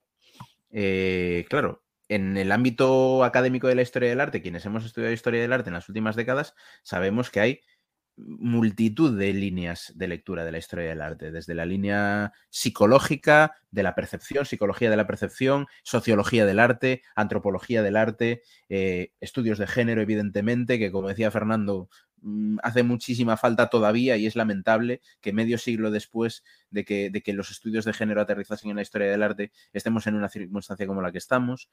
Eh, todo eso creo que lo aporta la historia del arte pero si la entendemos como una asignatura mucho más libre y no tanto una asignatura de eh, etapas tan medidas, ¿no? De, decir, hay que llegar de aquí a aquí, hay que dar todo esto, hay que hablar de todos estos señores y ver todos estos cuadros, porque entonces se convierte en otra cosa. Entonces se convierte en un ejercicio gimnástico. Y no tengo nada en contra de la gimnasia cerebral, ¿eh? que conste. Pero para gimnasia cerebral, pues estudiamos latín y matemáticas ya puestos, que haces más gimnasia cerebral a lo mejor. Yo creo que hay mm, eso. Ese es el punto donde a mí me da un poco de rabia, porque incluso dentro de la carrera, muchas veces cuando la gente me lo pregunta, ¿no? Digo, sí, la historia del arte debería aportarte todo un montón de cosas, pero depende tanto del modelo de historia del arte que te enseñen, que es muy difícil. O sea, al final no es tanto lo que te puede aportar la historia del arte, sino qué te puede aportar una determinada forma de estudiar historia del arte. Yo en ese sentido quería aportar también que en segundo de bachillerato, que es la asignatura que yo doy, como he comentado antes, hay que comentar 225 obras. Eh, a lo que dice Miguel Ángel, yo uniría, o sea, añadiría que hay que dar libertad al alumnado. Yo, cuando yo era eh, en, otros, hablando con otros profesores, dicen, no, es que de esas 225 empezamos siempre, yo, yo el primero, ¿eh? dando unas pautas para el comentario de una obra arquitectónica, pautas para el comentario de una obra escultórica, pautas para el comentario de una obra pictórica. Les das unas pautas, lo explicas y haces uno o dos comentarios con ellos. Pero a partir de que haces dos o tres, e, dos o tres comentarios con ellos, con esas pautas, que ha entrado la pintura en su cabeza, o la arquitectura en su cabeza, dejarles libertad. Es decir, ahora esas pautas que yo os he dado, podéis obviarlas eh, porque el talento de un alumno, eh, mm, si lo encorsetas, no va a poder salir. el alumnado tiene un talento maravilloso y pienso yo que en historia del arte una de las funciones del profesorado es enfocarles, orientarles, meterles la, la asignatura en la cabeza y que luego ellos, con su cerebro, sean capaces de hacer el comentario de una obra relacionándola con uno o con otro, apartándose de esas pautas, es decir, em, necesitándonos cada vez menos. Mm, cuando termina un curso, a mí me encanta que no me necesiten ya los el alumnado, ¿no? que, sean capaces ellos de hacer sus propios comentarios y que sean, eh, que sea, estén guiados por mí. Entonces, mm, confiar en el alumnado, en que eh, les depositas ese conocimiento en sus manos y que ellos lo moldean y lo hacen suyo. Eh, creo que eso les ayuda muchísimo a, amar la historia del arte. Cuando llevamos medio curso eh, y hacemos un comentario, y dicen, ¿qué, ha dicho, profe? ¿Qué ha dicho? Y, le digo, pongo la imagen, digo, si está ahí puesto. Mirad el cuadro, ahí lo pone, si ahí lo pone. Hay profundidad, hay volumen, hay... ¿por qué está esto aquí? Si lo pone ahí, sí. Además, en los exámenes, los profesores de historia del arte os damos chuletas como nos damos una imagen para comentar, es una chuleta, mírala bien, mírala bien y ahí, que, ahí, que ahí lo pone todo, ¿no? Entonces, confiar, trasladar al alumnado esa, ese poder para que ellos hagan suya la historia del arte. Porque eh, la mayoría mm, de los alumnos de hablando, pues al final no va a estudiar historia del arte, pero cuando se van el último día, siempre les amenazo diciendo, podéis abandonar la historia del arte o el arte, pero el arte nos va a abandonar a vosotros, porque cuando salgáis a la calle vais a ver una columna jónica, un estilo neoclásico, algo barroco, y va a estar detrás de vosotros. El otro día estaba en, el, en, el, en un centro comercial eh, que está, mm, que recrea elementos arquitectónicos clásicos, ¿no? Y, y, se lo comenta, digo, veis cómo os van a perseguir, vais a ir a comprar a una tienda de moda y va a estar ahí una metopa, va a haber ahí un triglifo, va a haber una cúpula, va a haber una bóveda. Entonces, en ese sentido, sí que si lo dejamos en sus manos, eh, van a hacer lo suyo y les va a pasar convencido. Teníamos por aquí a Mónica Fernando, nuestra querida Mónica, saludándote. Patricia que decía que también existe fundamentos de arte dentro de bachillate artístico, pero que con la nueva ley se reduce. Ana hace una pregunta, que no sé si no, se nos escapará un poco. Dice, ¿qué opinas del nuevo cambio legislativo de la LOLOE? Que si va un poco en contra de lo que estás comentando. No sé muy bien en qué sentido se refiere. Es que, va... es que en el chat ya hacen sus propios debates también, ¿eh? como en Twitter, porque Kike le dice, no, yo creo que no va en contra. Entonces, bueno, no sé si tienes alguna opinión de la nueva ley Mm, de la LOLOE, pero no sé si se escapa un poco de lo que estamos hablando. Libertad, tú nos dices. Yo creo, bueno, aparte que la, conoce mejor Fernando que yo, eso ya para empezar. Eh, creo que al final me da la sensación, ¿eh? Eh, y es verdad que yo aquí juego con la ventaja enorme de que no soy docente como tal, o sea, no, soy docente de secundaria o de bachillerato. Creo que a veces nos preocupamos demasiado con las leyes. Creo que el no sé cómo decirlo, la especie de estado de, alerta general que tenemos en España con cada cambio de ley, creo que tampoco ayuda en general. Yo estudié por LOXE cuando yo estudié y recuerdo que los de la LOXE éramos el destino de todas las bromas. De hecho, durante años, humoristas de España han usado la LOXE y al alumnado de LOXE como yo como blanco de todas sus burlas. Em, y yo, mm, la verdad es que aprendí mucho. Entonces, mm, yo creo que a veces, claro, cuando me tocó a mí estas cosas de, aprender de leyes educativas y de modelos educativos y todo eso, eh, yo tuve una profesora maravillosa, Carmen Morán, que, que, nos decía una cosa que a mí me encantó. Dijo, todos los modelos educativos son buenos siempre que los apliques bien. El problema es aplicarlos bien. Entonces creo que al final con las leyes educativas me da la sensación de que a veces nos preocupamos más de eso, ¿no? yo creo que ese, ese paradigma de cómo se explican las humanidades en España y particularmente todo lo relacionado con la creatividad trasciende lo que pueda o no decir una ley. Me da a mí la sensación. ¿eh? Vale, bueno, teníamos, aunque ahora hable Fernando, ¿eh? Ana se estaba intentando aclarar que era más pensado en ciudadanos competenciales para trabajar. Em, iba por ahí. Bueno, Fernando, no sé si querías añadir algo ahí. Sí, bueno, lo, había comentado antes, ¿no? ha habido muchas leyes y al final eh, es lo que hagas tú con esas leyes y cómo las apliques en tu, en tu centro o en tu aula, lo que te toque hacer. Pero bueno, porque si sacamos el tema de la LOLOE, tenemos para hasta las 7 de la mañana para... Sí, sí, mejor, mejor no enfrascarnos mucho porque... Yo creo un poco, a mí sí me, un poco la esencia que sí me gusta de la LOLOE, por, por resumirlo, es que antes cuando ibas a una entrevista de trabajo te decían, eh, bueno, ¿y, usted qué sabe? ¿no? Y ahora entiendo que te van a preguntar, ¿y usted qué sabe hacer con lo que sabe? Pues en eso, en eso vamos, ¿no? Yo la pues... Eh, creo que ha venido para quedarse porque además es lo que se está haciendo en Europa y en, en todo el mundo, por lo tanto, seguro que sí. Perdón, estaba aquí yo preparando la última pregunta, que es la mega pregunta, porque es muy larga. Vamos allá, es un poco larga. Pero aquí ya me conocen porque, vamos, que van, van, cinco preguntas juntas, pero yo te las hago todas y así voy, tú voy apuntando, cojo, cojo lápiz y tú, respondes, tú respondes por donde quieras. Por tu estrecha relación con los museos, y vamos allá. ¿Recomendarías a los docentes organizar más visitas a los museos? ¿Qué pueden ofrecernos los museos a la qué pueden aportar los, museos a la labor de los docentes en los colegios? Y a la inversa, ¿qué le podríamos aportar los docentes a los museos? Es decir, por si no ha quedado suficientemente claro, ¿cómo se puede crear una relación bidireccional enriquecedora entre los museos y los colegios? Yo creo, desde la parte que conozco más, que que los docentes deberían ser mucho más exigentes con los museos, en el sentido de demandar una conexión mucho más estrecha. Em, ahora entra ya en la parte de, de, mi, tema, ¿no? Eh, yo dirijo, como decía antes, un máster de educación en museos, o sea que esto que os voy a contar, intento a, mi alumnado, a mis alumnas de este año, grabárselo a fuego, literalmente. Em, la educación en los museos no es hacer una visita guiada en un museo. Eso es una cosa que se puede hacer. Se puede hacer mil más. Pero para hacer esas mil es necesario tejer una red, una red de colaboración. Una red de colaboración entre los museos y los centros educativos, donde se puedan hacer proyectos a largo plazo y donde de alguna manera el cuerpo docente vea a los museos. Y cuando digo museos, estoy diciendo museos, pero podría decir a los teatros, a la red de instituciones culturales, a quien sea, como literalmente proveedores de contenidos y de servicios. Es decir, los museos, los teatros, los monumentos, tienen a su alcance una serie de materiales que en el aula no están.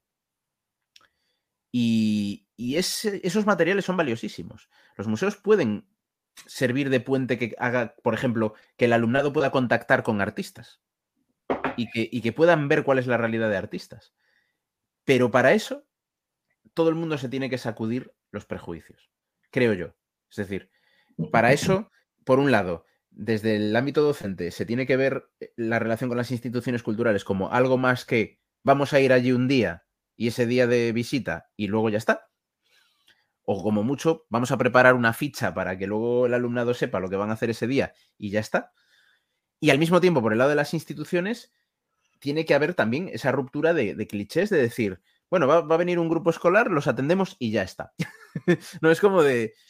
Y a mí me da, me da envidia. Eh, estoy hablando y generalizando porque hay muchos museos en España que, han saltado esta barrera y en Europa muchísimos y particularmente en el ámbito anglosajón donde son realmente magistrales con este tipo de cosas. ¿no? Os pongo un ejemplo simplemente. Durante muchos años, la página web del British, del Museo Británico, ese museo tan malo, ese museo que son malísimos, son como demonios con rabito porque no le quieren devolver a los griegos los mármoles del Partenón, ese museo tenía en su página web colgadas centenares de clases de historia del arte, de arqueología, de historia, de geografía, colgadas para que los docentes simplemente entrasen en la página web, se descargasen todos los materiales, unidades didácticas enteras, PowerPoints, imágenes, textos, para que el museo fuese un proveedor de contenidos para el profesorado de esas materias. Claro, solo hace el British porque tiene pasta. Y es como el caso paradigmático. Pero ese tipo de cosas funcionan así y se pueden hacer así. Hay un, hay un teatro, para que veáis que no son solo los museos. Hay un teatro en Londres que se llama Vic, que yo, mis alumnas del máster de educación de museos están hasta las narices de escucharme hablar de este teatro. Es un teatro que tiene su función, es operativo como teatro, como cualquier teatro de Madrid, de Barcelona, de París. Pero además, si entráis en el apartado educación, vais a flipar con la cantidad de contenidos educativos que el personal de teatro elabora para que el profesorado pueda acceder a ellos. Contenidos desde, pues mira, vamos a montar Macbeth. Pues vamos a elaborar una unidad didáctica de 50 páginas sobre cómo es la experiencia de montar Macbeth. Y vamos a sugerir escenas de Macbeth para que se puedan montar en los coles y en los institutos. Y vamos a entrevistar a los protagonistas de Macbeth sobre cómo es su relación con la obra y qué creen del mundo actual que se refleja en Macbeth. Claro, para poder hacer eso hace falta medios. Pero al mismo tiempo hace falta la colaboración, porque si ese teatro hace todo eso y luego se lo descargan tres profes, pues evidentemente no lo vuelves a hacer. Pero si ese teatro tiene una relación bidireccional real y resulta, también les ayuda que está en inglés, ¿vale? Y que esos mm, recursos educativos los puede descargar una persona de Kuala Lumpur, los puede descargar una profesora de la India o los puede descargar una profesora de Buenos Aires y van a funcionar, porque están en inglés y es la lengua universal. Pero es alucinante ver ese tipo de cosas y ver cómo funcionan y ver cómo esas instituciones trascienden lo que es simplemente venid a ver una obra de teatro en nuestro teatro con vuestro cole o con vuestro instituto, que está guay, pero que hay muchas más cosas que se pueden hacer. Yo ahí sí creo que es una cuestión de tradición. Eh, en el ámbito anglosajón, particularmente en el Reino Unido, tiene una enorme tradición en estos ámbitos y hay una colaboración más fluida. Incluso en países como Alemania, yo recuerdo cuando estaba en Berlín de estancia de investigación, que justo estaba, mm, vivía delante de un colegio de primaria. Y me flipaba que los niños y las niñas del cole no estaban nunca en el cole. Nunca jamás. O sea, yo me levantaba, salía por la puerta y estaba el alumnado saliendo. Y yo les pregunto, ¿de dónde van? Hoy vamos a este museo, ahora al jardín botánico, y por la tarde no sé dónde, y mañana otra vez al jardín botánico. Y claro, tú pensabas, ¿volvéis otra vez al jardín botánico? Sí, vamos a estar toda la semana yendo al jardín botánico, porque nuestra clase de esta semana la vamos a dar en el jardín botánico, porque estamos haciendo un proyecto con la gente del jardín botánico. Claro, contar esto en el ámbito hispano es casi como hablar de, de otra galaxia, muy, muy lejana, porque es muy difícil hacer eso, ¿no? Y yo creo que teniendo en cuenta que ese sería como, para mí, ¿eh? para mi subjetividad y mi opinión, el ideal, tender hacia eso o como mínimo demandar a las instituciones culturales algo así, aunque no sea tan elaborado, aunque no sea tan eh, avanzado, yo creo que contribuye a tender más puentes, ¿no? Que, si, por ejemplo, pues Fernando quiere dar su clase de historia del arte y, y tiene la colaboración completa de un museo para poder ir, para poder visitar los cuadros, ver los cuadros con el alumnado, entrar en el taller de restauración del museo, todas esas cosas, la experiencia va a ser muchísimo más rica, muchísimo más rica. Y eso es lo que los museos y las instituciones culturales en general pueden proporcionar, ¿no? Pueden proporcionar esa conexión con la realidad de las cosas, con la realidad de la producción artística, de la producción teatral, de la producción musical o de lo que toque.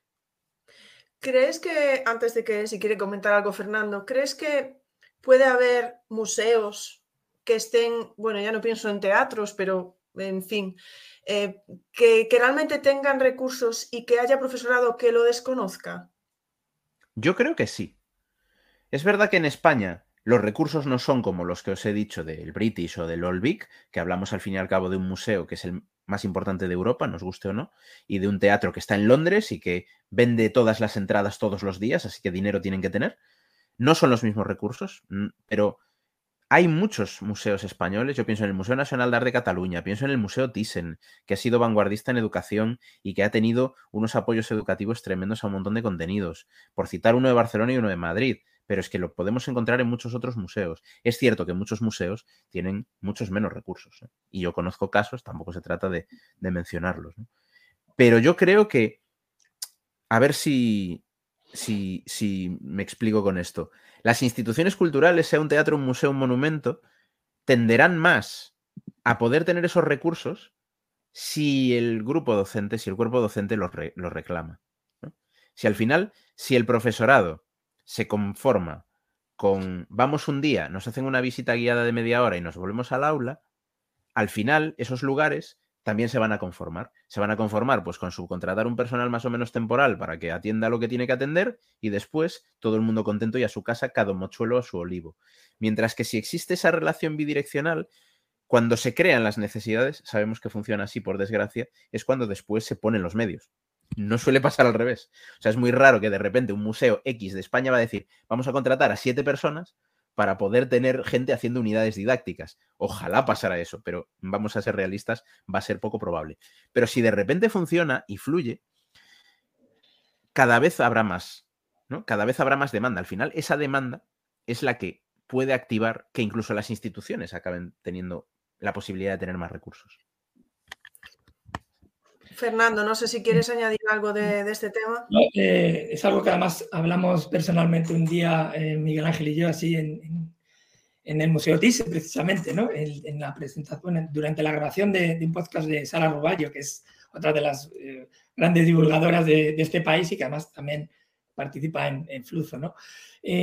Yo, yo durante mucho tiempo se llevan haciendo, muchos tipos se llevan haciendo visitas de colegios a los museos, pero la relación bidireccional no existe. Es cierta la experiencia que comenta Miguel Ángel. Es cierto que lo he visto también ahí en el chat, que eh, el Museo Thyssen tiene un área de, educación maravillosa. Tengo además la suerte de, una compañera de facultad, Begoña de la Riva, que estuve hablando el otro día con ella para que me comentara qué, lo que están haciendo, que me lo ha contado de primera mano. Pero es verdad que no se ha conseguido, no se ha conectado eh, o no se ha creado esa relación bidireccional. Yo reflexionando sobre ello pienso que es que para que haya una relación bidireccional tenemos que gustar mutuamente.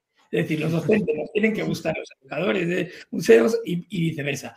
Y para gustarte te tienes que conocer. Entonces yo eh, creo que falta como ideas, Dazo, ¿eh? a los museos. ¿Por qué no van a las escuelas de magisterio a contar lo bueno que son los museos y lo bueno, todo lo bueno que puede aportar a sus clases, de la asignatura que sea, ¿eh? Eh, el visitar al museo. Porque en un museo el, alumnado aprende o adquiere el conocimiento por descubrimiento. Y solamente ya por eso es maravilloso. Pero eh, porque para que la relación colegio-museo sea eficiente, el docente tiene que estar enamorado de los museos. Creo que es, pero no solamente hacia allá, todo el cuerpo de educadores de los museos a lo mejor también tienen que ir a los colegios, conocer al docente, preguntarles qué necesitan, qué les podrían aportar, qué sería atractivo para eh, su alumnado y para ellos, ¿eh? Eh, acudir al museo. Es decir, conocerse y después de conocerse, enamorarse y, cuando visitarse mutuamente. Los, colegios vamos a los museos, pero los museos no vienen a los colegios. Sí que es verdad que hay empresas, hay una empresa que no, forma parte de un, museo, pero tiene acuerdos con museos, que a veces vienen, preparan la visita, desarrollan la visita y luego hacen como una evaluación de la visita. Pero yo a, los cuerpos de, docentes, o sea, de los educadores de museos, que hablen con los docentes. Yo eh, sé que el Museo Thyssen lo hace, sé que el, Reina, perdón, el, Museo del Prado también, pero por ejemplo, cuando hay una exposición temporal, eh, invitar a los docentes a, contarle y contársela bien para que se enamoren de esa, exposición y lleven a su alumnado. Pero no solamente una exposición, sino también eh, conocer el museo, la historia del museo, la colección permanente del museo. Yo creo que no nos conocemos lo suficiente eh, para poder gustarnos. Y creo, y, quizá en el, profesorado hace falta, por ser autocrítico también, proactividad en ese sentido. No, no decir, ¿qué visitas eh, tiene el Museo de Prado, el TIS, el Reino Sofía? Venga, ¿cuál me gusta a mí esta? Pues a esto los llevo. No, eh, proactividad para conocer bien los museos. Porque llevar al alumnado a los museos no es cosa solamente de historiadores del arte, es cosa de cualquier docente, pienso yo. Porque además hay muchos museos, estamos hablando de museos de artes plásticas, pero hay muchísimos tipos de museos. Entonces, eso es lo que yo sí, sí aportaría. ¿no? Es que yo ahí tengo que decir que, veo la metáfora porque es primero conocerse, enamorarse, luego tener unas cuantas citas y luego que ya que lleguen los niños. Lo último son los niños, en ese sentido. Bueno, pues yo no quiero entreteneros más. Para mí ha sido un lujo empezar ahora enero, que estamos celebrando aquí ya el, tercer aniversario de las charlas educativas que empezaron en enero de 2020, poquito antes de, de la pandemia. Y no quiero entreteneros más. Así que ha sido un lujo eh, poder estar aquí contigo, Miguel Ángel, el barro. Muchas gracias. El lujo es mío. Yo estaría hasta mañana hablando con vosotros, pero, pero bueno, es, lo, prudente, lo prudente también es importante. Muchísimas gracias por la invitación. Ha sido un placer. Y, Fernando, o sea, porque si es un lujo estar contigo, pues estar acompañada, estar respaldada por Fernando, pues la verdad me ha dado muchísima, muchísima tranquilidad. Bueno, ahora ya es cuando empieza todo el mundo pues a dar las gracias, etcétera, etcétera, a emocionar, sí, emocionarte. Otro gran perfil además de, Twitter que le mandamos un saludo y bueno, pues ahora ya, ahora es cuando yo me pierdo porque la gente empieza a dar las gracias y así que claustro virtual os voy a dejar porque ahora es cuando me, ya me confundo yo por aquí. Muchísimas gracias porque ha sido, ah, bueno, la gente ha estado muy activa en el chat, eh, ha sido muy, muy interesante todo lo que ibais poniendo. Así que este domingo acordaros que tenemos un Twitter Space con, sobre centros de difícil desempeño, un temazo también a tener en cuenta con, con Tony Solano y, con Lola Cabrillana. O sea que os invito y mañana ya os diré lo que viene la semana que viene, que, mm, que bueno, que lo hemos dejado ahí pasar un poco y ya os iré informando de, todo lo que viene en el mes de enero. Así que muchísimas gracias de nuevo, eh, Miguel Ángel, Fernando, Claustro Virtual. Y si os parece, lo dejamos aquí. Chao, chao. Chao.